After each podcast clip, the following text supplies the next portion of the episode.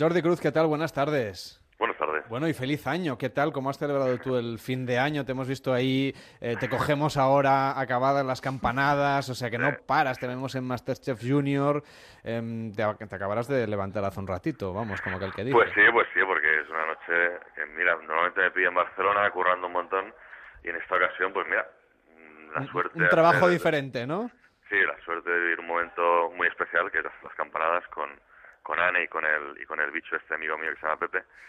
Y bueno, la noche también tomamos dos copitas, lo normal, lo normal de un fin de año, que hacía mucho tiempo pues que no tenía la suerte de poder disfrutarlo. O sea que has trabajado un rato, pero menos que cuando estabas en la cocina, ¿no? Claro, mucho menos, mucho menos. Y bueno, por suerte mis, mis clientes pues me han podido ver por la tele, más, me han podido tener ahí un momentito y imagino entenderán pues que era una noche muy especial. Bueno, y por ejemplo, para este año que acabamos de empezar, para este 2017, eh, supongo que tendrás un montón de proyectos, pero también algún, algún propósito de año nuevo, que eso tenemos todos eh, a estas alturas. El método Men's Health, este, ya, el reto Men's Health ya lo hiciste, no sé si quieres mantenerlo, si vas a aprender lo que me cuesta. bueno, cuéntanos, ¿qué, ¿qué, es lo que te propones para este 2017? Pues mira, de verdad que, que estoy muy austero en, en cuestión de deseos de este año. Mira, le pido al año pues que me dé capacidad para, para aprender de lo malo, de lo que pase malo, porque pasarán cosas malas, y que me dé capacidad de disfrutar lo bueno, ¿no? Que también hay que hacerlo. A partir de ahí, pues es que abro, esta semana abro un restaurante que se llama Tempo. Ah, me imagino que haremos las tres ediciones que hacemos pues de Masterchef. Y, y es que no tengo más tiempo físico. Intentar no morir en, en esa batalla de hacerlo todo y de que todo salga pues como me gusta hacer las cosas, ¿no? Que es lo máximo de bien. Oye, y en ese restaurante nuevo, claro, el reto puede ser, yo aquí te voy a poner presión, ¿eh? Una estrella Michelin, ¿no? Pues sí, sí. Lo que pasa que, que también uno de los de los de las cosas que me gustaría hacer este año es que mis, mi estado anímico no, no dependa de las cosas que no controlo, ¿no? Y en eso también está incluido el de las estrellas Michelin yo me voy a preocupar de lo que controlo, de hacerlo muy bien, de, no engañar a nadie y de, intentar que todo el mundo que colabora conmigo o viene a comer a mi casa pues salga feliz y estén felices. Y a partir de ahí intentar disfrutar la vida con menos presión porque es que tengo presión para dar y regalar, vamos. Bueno, pero ¿es más presión o menos que la que tiene un participante de Masterchef? Es una presión diferente, es una presión que en cierta forma, en cierta manera, te la haces tú mismo. Yo tengo la suerte, pues, de eso a título personal, gestionarlo bastante bien. O sea, no me, no me meto más presión ni menos presión de la debida, ¿no? Intento, pues, cada día ir a, currar regenerado mm, y con el máximo de capacidad de, estar bien y de estar tranquilo, ¿no? Porque desde la tranquilidad se gestiona mucho mejor las cosas que van aconteciendo. Oye, porque si nos colamos un día, por ejemplo, en el, si nos colamos, por ejemplo, en un, un día de rodaje de, de, de Masterchef, ¿cómo sería eh, cómo os organizáis, cómo vivís ese día a día, cuándo os ponéis, cuál es el punto de partida, la historia que vamos a, ir viviendo, si viéramos un poco el backstage, ¿eh? lo que hay detrás de las cámaras de un día en Masterchef. Es terrible, es terrible. A ver, el día en, la gente del equipo, pues es, la semana es entera dedicada a un programa de Masterchef. O sea, el lunes hacemos la caja misteriosa, el miércoles todo parte del equipo viaja para hacer el exterior, miércoles hace el exterior, el jueves vuelven, y el viernes hacemos la, la, prueba de eliminación. Ah, desde mi punto de vista, bueno, pues yo me vengo a las 6 de la mañana, hago lo que me toque de grabación, me vuelvo para Barcelona y me voy directo al restaurante.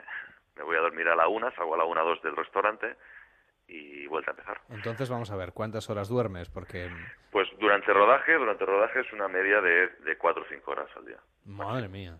Y eso luego en maquillaje, claro, tienen que hacer ahí maravillas. Tengo, tengo, tengo suerte de que, de que la cara la cara de no dormir no se me nota casi nada. Es, las pocas cosas buenas que tengo, que tengo bastante buena jeta después de no dormir. Pero ¿y, la concentración, por ejemplo, para bueno, para, para acometer el rodaje, pero luego también para meterte en la cocina, ¿no? No sé si un día acabarás poniendo el salmón en eh, donde va la sopa y la sopa donde va... No, no, intento, tengo la suerte de llevar en las cocinas como profesional desde los 14 años. O sea, tú ya cocinas con los ojos cerrados. Sí, tengo, tengo ya 26, 27 años de oficio que aunque tengo solo 39 añitos, pues son muchos años.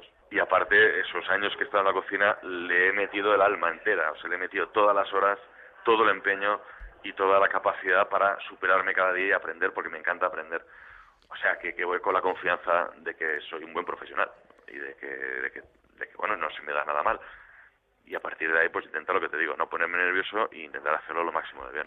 Y Jordi, ¿cuándo te queda tiempo para ti? Nunca. Ah, bueno. Nunca me queda. Entonces, no sé, eh, si tienes algún hobby, alguna cosa que te entretenga, más allá de cocinar, eh, salir en la Sí, televisión, bueno, escribir sí, libros, eh, abrir eh, restaurantes. Libros este año, pues mira, este año he sacado dos, el año que viene sacaré dos más. Ah, me encanta hacer deporte, lo que decías del reto. Yo hice el reto para aprender hábitos saludables a nivel nutri- nutricional y a nivel de deporte. Me he quedado con ellos y, el, y, el, y para mí el deporte es una vía de escape que la utilizo pues para quemar esa adrenalina mala, pues depositarla ahí, ¿no? Y, y si me dedico algún rato, si me, si me reservo una hora, cada dos días o por ahí, es para hacer deporte. Me han dicho, por ejemplo, que también te gusta viajar cuando tu tiempo te lo permite y que tienes una cierta debilidad por México. Tengo debilidad por, por esos sitios que tienen, todos los sitios tienen historia, evidentemente, ¿no?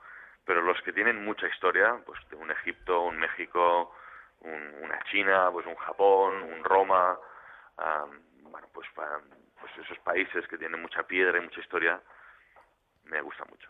Nos han dicho, por ejemplo, también que, bueno, para vosotros es muy duro lo, de, lo, del, lo del rodaje, pero que con los niños es como mucho más agradecido. Ahora que estamos todos ahí metidos a ver quién va a ganar la final de Masterchef Junior, no sé si nos puedes contar un poco qué diferencias hay entre grabar el Masterchef normal, el Celebrity, que también lo hemos visto hasta hace unas semanas, y ahora de nuevo con los chavalines.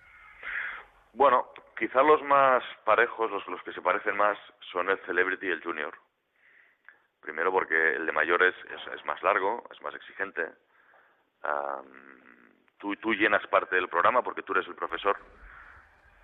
Pero en el caso del Celebrity y el Junior es que los propios aspirantes, sean niños o sean celebrities, te llenan ellos solitos el programa. O sea, am, digamos que los celebrities no, no, no tienen la vocación de ser profesionales de la cocina, ¿no? Y por lo tanto nosotros vamos más relajados.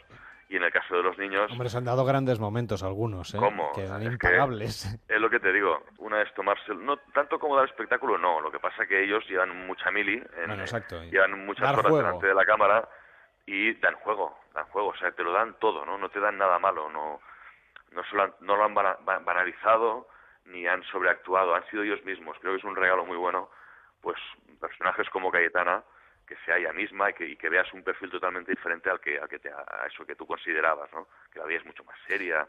Pues los demás, todo es igual. ¿Y hay algún secreto, por ejemplo, que no se haya visto detrás de las cámaras? ¿Alguna cosa que nos puedas contar, tanto del Junior como del, del Celebrities que ha sido las últimas Bueno, ediciones? anécdotas ha habido, ha habido muchas, pues, evidentemente, que te pueda contar ninguna. Ah, vale, muy bien. Bueno, pues entonces vamos a tener que llamar a un especialista que tenemos aquí con nosotros en el no, lo estudio. que pasa que entiéndeme, que es que sobre todo, pues, a ver, yo soy cocinero y no, no, no soy una persona conocida, al contrario, pues que León León con Fernando Tejero, que son personas que, que Cayetana, que lo- como, como todos, ¿no? Que María del Monte, pues son personas que las llevas viendo en televisión o que, o que las conoces de muchos años, ostras, y es un placer pues poder tenerlos ahí y poder disfrutar de, de esas personalidades que te ríes con ellos, que, los, que es muy mágico todo, ¿no? Me parece que de todas maneras hay alguna cosa más que no nos has contado. Tenemos aquí con nosotros a un experto en la materia. Por supuesto. Ay, qué miedo. Es que, Jordi, vivimos en una sociedad edulcorada. Vivimos dentro de una matriz que no podemos controlar. Nada de lo que vemos es cierto. Masterchef fue inventado por los alienígenas para tenernos hasta las tantas pegados a la televisión sin hacer nada. Con un formato atractivo nos inducen a hacer alta cocina, a esferificar. ¿Qué carajos esto de esferificar? Nos meten al ginato, que tiene que estar en contacto con gluco- gluconolactato. ¿De qué carajo estamos hablando? Y quitadme estos polvorones que no puedo decir estas palabras mientras los como. Os preguntaréis dónde nace el alginato. Pues fue en 1934 en las oficinas del Área 51 en Nevada. Un método para introducir micrófonos y cámaras dentro de nuestro cuerpo, para tenernos geolocalizados. Lo meten en polvo los muy animales. Parece inverosímil, ¿verdad? Pues más lo es creer que el alginato de sodio sea un polisacárido procedente de las algas marrones. Los ¿Tú usas esas cosas en la cocina, Jordi? Sí, sí, sí. ¿Pero sí, sabías que era una creación del Área 51? Yo no lo tengo tan claro. Me ha sonado extraño lo que ha dicho de, de los micrófonos y es posible, ¿eh? Pero tanto el alginato como... O sea, no, no como los- formas, no formas parte de una conspiración mundial para no, no, no, dominar no, el no, mundo. Eres un No, no, no. crédulo, Jordi. Lo, Soy un crédulo, soy un crédulo. Piensa, que hay mucho producto que se ha introducido en esta cocina moderna, que, que el impulsor fue el equipo del Bulli, fue Ferran Adrià, y que Ferran, una de las primeras premisas que, que puso es que todos los productos fueran de, de origen biológico.